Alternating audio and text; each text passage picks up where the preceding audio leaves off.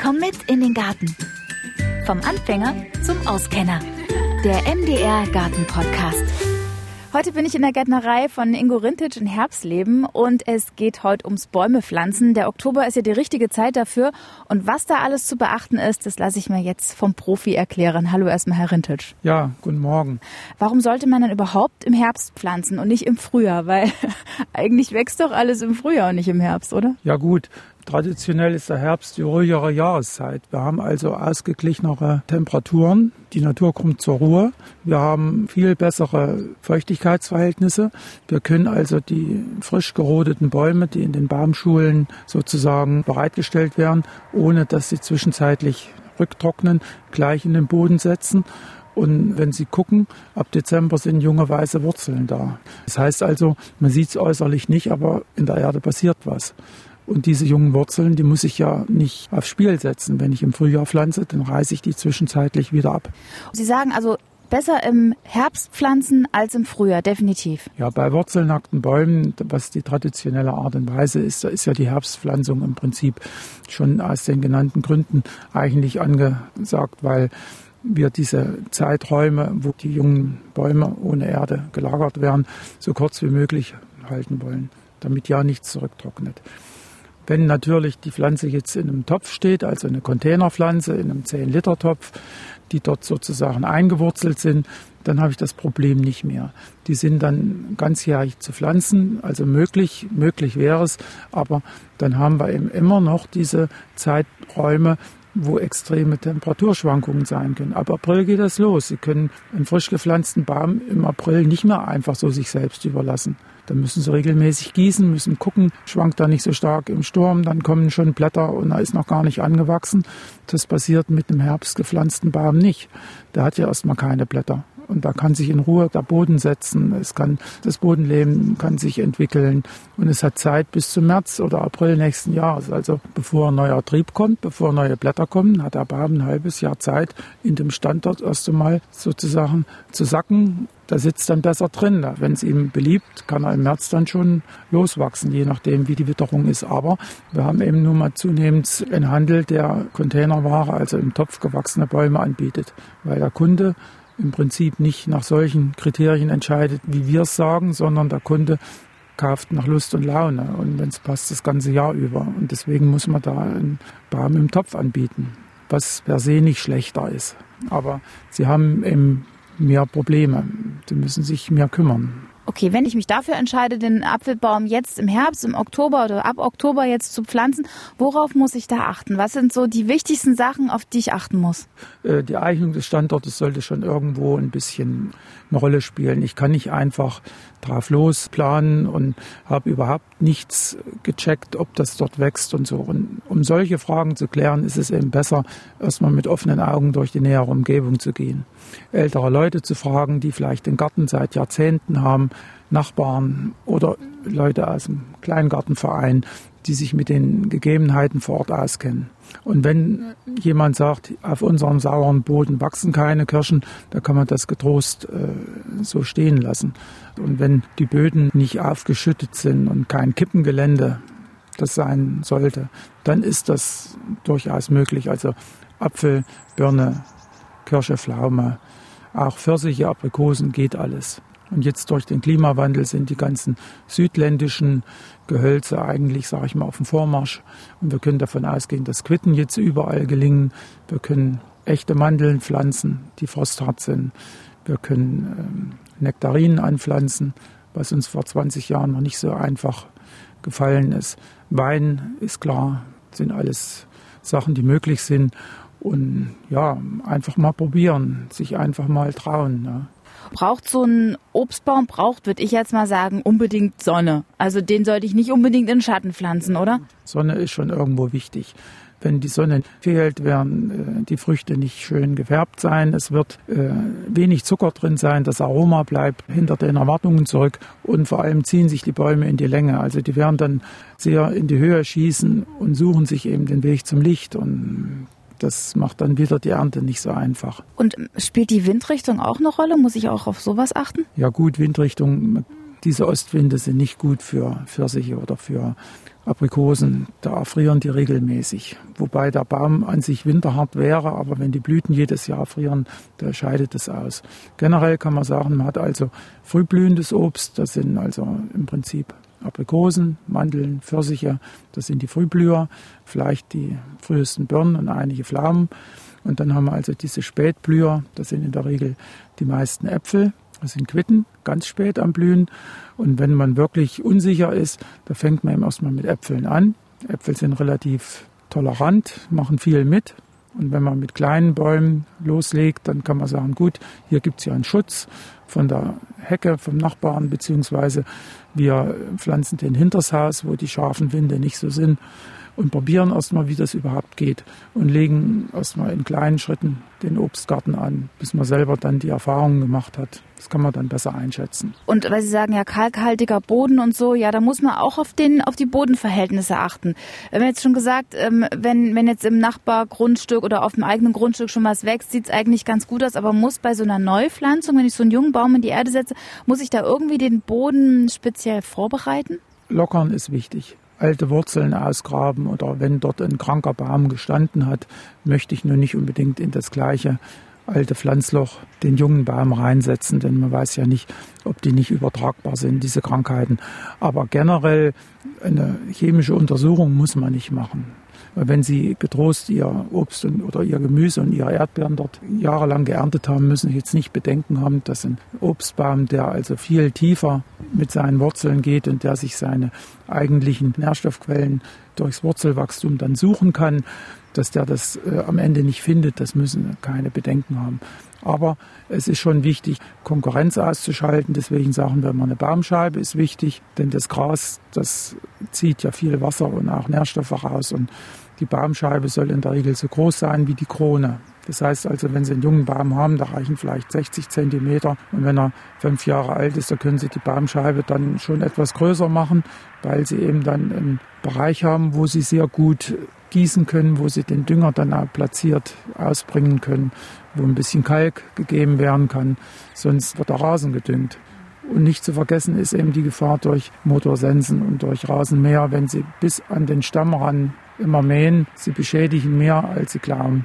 Sie sehen das kaum. Die Baumscheibe ist schon eine Sicherheit, um den Baum, den Stamm zu schützen. Also nur der blanke Boden sollte da sein. Da darf kein Blümchen wachsen, nichts. Ein Blümchen, da sage ich nichts dagegen. Oder ein paar Tulpenzwiebeln, alles kein Thema. Aber Rasen ist eben heftig. Rasen ist schon nicht das Richtige. Und Sie können da meinetwegen zwei große Rhabarberbüsche drunter packen. Da macht Schatten und das ist auch nicht so ein massiver Konkurrent. Aber Rasen, der wöchentlich gemäht wird, äh, rechnen Sie das mal hoch, wie viel Biomasseentnahme das ist. Ja, der Rasen wächst, wenn Sie ihn gießen, umso mehr. Und wenn Sie Ihren Baum düngen und das ist Gras unten drunter, da wächst das Gras umso mehr und da geht die Kraft äh, verloren. Okay, also unbedingt eine Baumscheibe. So, nun möchte ich einen neuen Baum pflanzen. Was muss ich da beachten? Also ich lockere den Boden, ich mache ein Pflanzloch. Wie groß muss denn das Pflanzloch sein? Also das Pflanzloch sollte ungefähr, sag ich mal, vom Durchmesser vielleicht ähm, eineinhalb Mal größer als der Durchmesser des Wurzelballens sein. Wenn Sie also einen 25er Topf kaufen, 25 Zentimeter, dann können Sie vielleicht mit 40 Zentimeter Lochgröße schon einpflanzen. Da hätten Sie also genug Platz, um ein bisschen Erde, guten Oberboden oder äh, Kompost, was Sie so haben, mit einzubringen. Und wie tief muss das sein? Ja, vielleicht 40, 50 Zentimeter. Nicht viel tiefer als das Loch war. Aber Sie können es ja natürlich ordentlich lockern. Das heißt also, Sie müssen jetzt nicht alles rausholen. Lockern hat ja, hat ja nichts mit der Größe des Loches an sich zu tun. Lockern ist schon nicht schlecht. Und wenn ich jetzt äh, einen wurzelnackten Baum kaufe, da hat er ja keine Erde drumherum und ist auch nicht im Topf, den kriege ich ja so. Und dann stelle ich den einfach ja, wie tief mache ich den denn dann? Weil da habe ich ja gar keine Orientierung. Wenn Sie den kaufen, dann haben Sie erst einmal einen Tag Zeit, und den nochmal in den Eimer zu stellen oder in eine Wanne, damit er nochmal richtig Wasser zieht. Dann werden die Wurzeln noch mal kurz angeschnitten, ähnlich wie sie bei einem Blumenstrauß die Rosen vielleicht noch mal anschneiden, damit die also schön weiß und sauber sind und nicht verletzt sind. Ja, und dann zieht er erstmal Wasser über Nacht und dann merken sie, ist am anderen Tag schon deutlich schwerer. Und dann wird er ins Pflanzloch gesetzt und wir empfehlen immer noch ein Kaninchendraht außen drum zu machen, damit also die Wühlratten praktisch nicht gleich ihr Werk beginnen und sie haben erstmal, sag ich mal, von der Seite, von unten her erstmal nichts zu befürchten. Ja, und dann kommt Komposterde ran und dann wird gegossen und dann wird es schön eingeschlemmt und dann brauchen sie nicht mit Wasser sparen und das machen sie am besten in Etappen, also nicht in zwei Minuten den Baum pflanzen und fertig, sondern ruhig am anderen Tag nochmal richtig gießen und wenn Erde fehlt, nochmal was drauf und sie dürfen den Baum nicht so tief setzen. Es gibt ja immer den Übergang zwischen der Wurzel und dem Stamm. Und da ist in der Regel bei niederstämmigen Bäumen eine Veredelungsstelle. Das ist also ein Wulst oder ich sag mal so, wie so ein Höcker oder eine Beule oder ein kleiner Versatz. Es ist da nicht so ganz gerade und da kann man, wenn man genau hinguckt, unterschiedliche Farben der Rinde erkennen oder unterschiedliche Wuchsstärken schon erkennen und man erkennt auch noch den Schnitt und dort, wo sozusagen die Edelsorte eingesetzt worden ist. Und das sollte ebenso noch rausgucken. Also nicht 10 cm, sondern vielleicht nur 5 cm rausgucken. Und dann gehen wir ja eh noch davon aus, dass der Baum sich also ein paar Zentimeter setzt. Das heißt also, irgendwann ist diese Veredelungsstelle ziemlich bündig mit meiner Bodenoberfläche.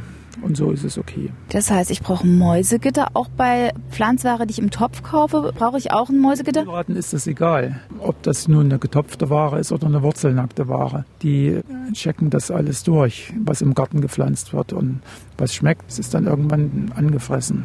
Das kann ein junger Baum ja gar nicht kompensieren. Ein alter Baum, der muss vielleicht damit leben und schafft es aber. Und wenn ich den Baum dann eingesetzt habe, ich habe ihn eingeschlemmt, ich habe ihn wieder zugemacht, bisschen angedrückt wahrscheinlich auch, brauche ich da bei dem Pflanz auch wie so eine Mulde? Man kann ein bisschen einen Gießrand sozusagen rundrum lassen. Der Gießrand soll also vielleicht ein paar Zentimeter höher sein, wie so ein Ring. Ja, und das ist aber sehr praktisch. Und wenn wir Streuobst gepflanzt haben an verschiedenen Standorten, haben wir also Wassersäcke, die man jetzt häufig bei Alleebäumen sieht, die 50, 60 Liter Wasser beinhalten können. Und wenn Sie so einen Wassersack füllen und der läuft über zwölf Stunden, ganz langsam aus. Da wissen Sie, dass das Wasser nicht breit läuft, sondern wirklich nur im Pflanzloch sich nach unten bewegt und diesen Wurzelrahmen komplett durchnässt. Und das ist natürlich eine sehr effektive Bewässerung.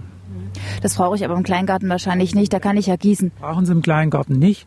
Aber dort, wo man nicht so regelmäßig hinkommt, ist es von Vorteil. Und wer eben nur einmal am Wochenende seinen Baum sieht, da rate ich das auch. So ein Sack ist, sage ich mal, nicht nur für eine Saison gut. Und Sie können im ersten Jahr Ihren kleineren Apfelbaum mit so einem Wassersack ausstatten. Und wenn der das gut annimmt, dann haben Sie so viel Wurzelmasse. Sie sehen es ja am Neutrieb. Da können Sie dann im zweiten Jahr den Wassersack weglassen und können sich den Wassersack an den nächsten Obstbaum dann dranhängen und dann haben Sie das ausgenutzt und da haben Sie wirklich dann vielleicht eine Woche auch im Sommer keine Zwänge nochmal gießen zu müssen.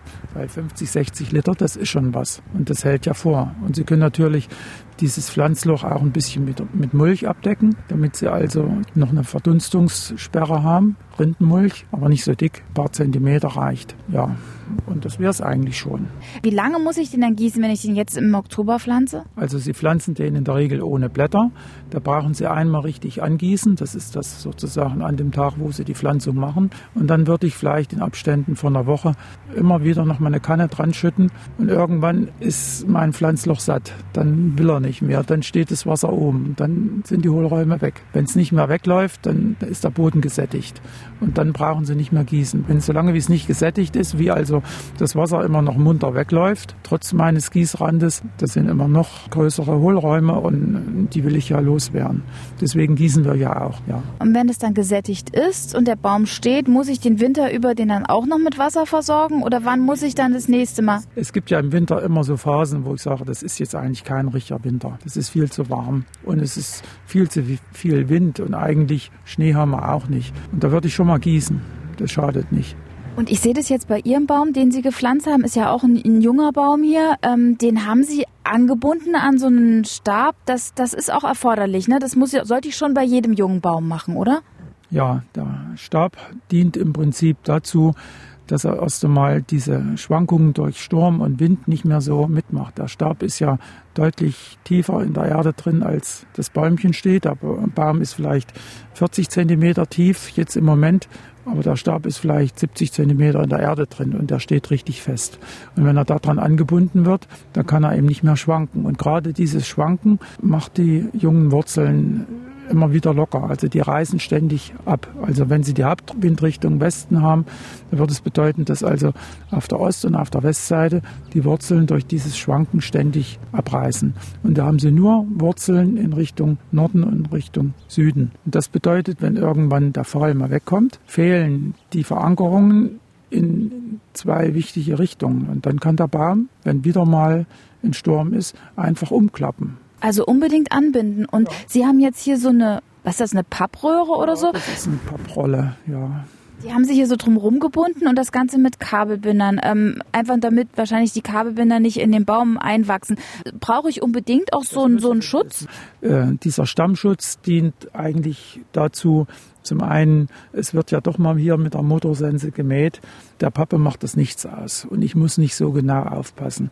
Zum anderen hält es die hohen Temperaturen im Sommer fern, ja. Also die Pappe ist eine Temperaturbremse. Und im Winter ist es auch ein Schutz vor zu viel Sonne. Ja? Der Stamm heizt sich auf. Wenn wir also einen warmen Februartag haben und würden die Temperaturen an einem Nachmittag messen, dann hat der Stamm vielleicht 20 Grad plus und nachts geht es runter auf minus 10 Grad. Die Säfte steigen dann und dann haben wir dort Frostschäden. Man kann natürlich auch helle Anstriche, also gibt es Baumanstriche, äh, die. Genau, das wäre meine nächste Frage gewesen. Man sieht das nämlich immer, ne, dass die Bäume so weiß angestrichen. Was ist denn das? Also die weiße Farbe ist eine reflektierende Farbe. Das sind irgendwelche Latexanstriche, die sozusagen aufgetragen werden, die dann auch ein bisschen elastisch sind, also die mitwachsen wie so eine Strumpfhose, sage ich mal, also wie so eine Haut mitwachsen und die sozusagen zum einen ein bisschen das Licht reflektieren, dass es sich nicht so aufwärmt, sollen auch wohl gegen den einen oder anderen Schädling helfen, die also sich im Stamm tummeln oder da hochklettern wollen. Aber man muss auch nicht mit sowas hantieren. Es geht auch mit solchen Hülsen und es geht auch mit diesen Stammmanschetten, die Sie halt äh, überall zu kaufen bekommen. Diese Kunststoffmanschetten geht alles. Aber Pappe geht auch. Ich bin fasziniert von der Pappe. Es ja, gefällt mir gut. Einfach nur eine nachhaltige Idee. Ich habe immer Mühe, die in die blaue Tonne zu kloppen. Und da werden die halt hier für die Bäume aufgehoben und die drei, vier Jahre halten sie aus, dann zerfallen die irgendwann. Aber dann hat es der Baum nicht mehr nötig. Dann hat er sich etabliert und dann kommen die Dinger ab und dann ist gut. Ich habe das natürlich auch fotografiert und das habe ich euch im Beschreibungstext verlinkt. Das könnt ihr euch dann nochmal anschauen. Also das finde ich richtig gut. Im Prinzip suche ich für meinen Baum einen guten Standort, nicht zu windig, achte auf die Windrichtung, lockere den Boden, mache mach ein schönes Pflanzloch, haben wir ja besprochen, wie groß und tief und äh, das sein muss. Und dann ist wichtig anstäbeln, gießen, Windschutz, Sonnenschutz im Winter, auch ein bisschen Kälteschutz. Und dann habe ich doch eigentlich alles. Oder muss ich hier noch düngen? Also wenn Sie den pflanzen, brauchen Sie nicht düngen. Da kann der Dünger ja eh nichts machen. Der Dünger würde ja weggespült werden. Dünger braucht der Baum im Prinzip, wenn die Blätter kommen. Das fängt erst im Frühjahr, im April an. Und dann reicht eine Frühjahrsgabe im April und vielleicht eine zweite Gabe nochmal Anfang Juni.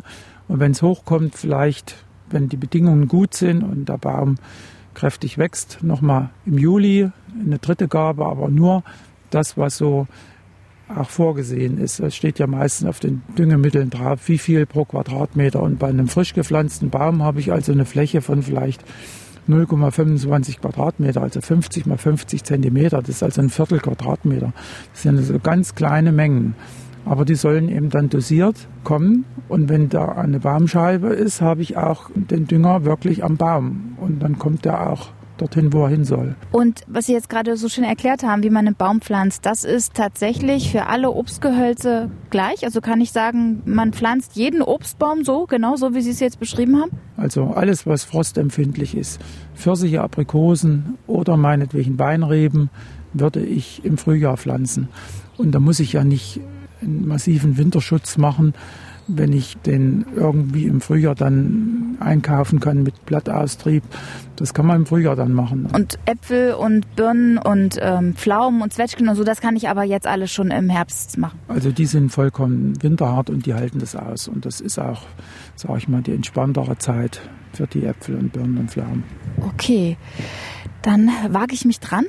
Und dann danke ich Ihnen erstmal für die Tipps zum Baumpflanzen. Ähm, werde das ausprobieren. Und das Schöne ist ja, dass man ja bei Ihnen auch ähm, ganz besondere Apfelbäume bekommt.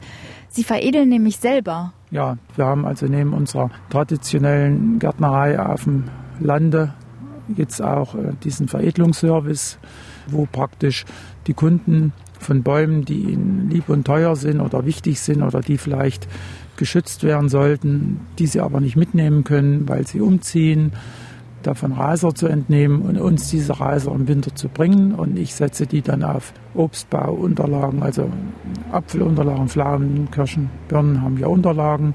Da werden die aufveredelt und dort wird ein junges Bäumchen erzogen und sie bekommen das dann im Herbst des kommenden Jahres, also nach sieben, acht Monaten, bekommen sie das schon. Und da haben sie praktisch einen Ableger von ihrem alten Baum und die Sorte ist gerettet.